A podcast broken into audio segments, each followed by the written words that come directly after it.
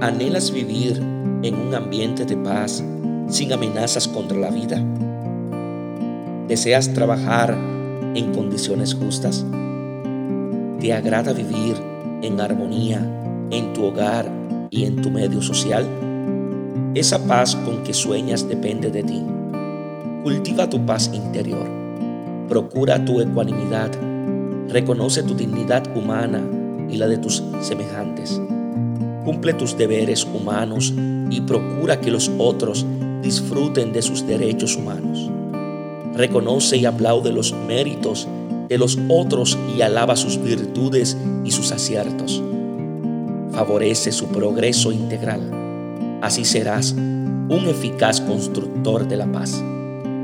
Decía Pablo VI, la paz también depende de ti. Dios os bendiga en sabiduría y en santidad.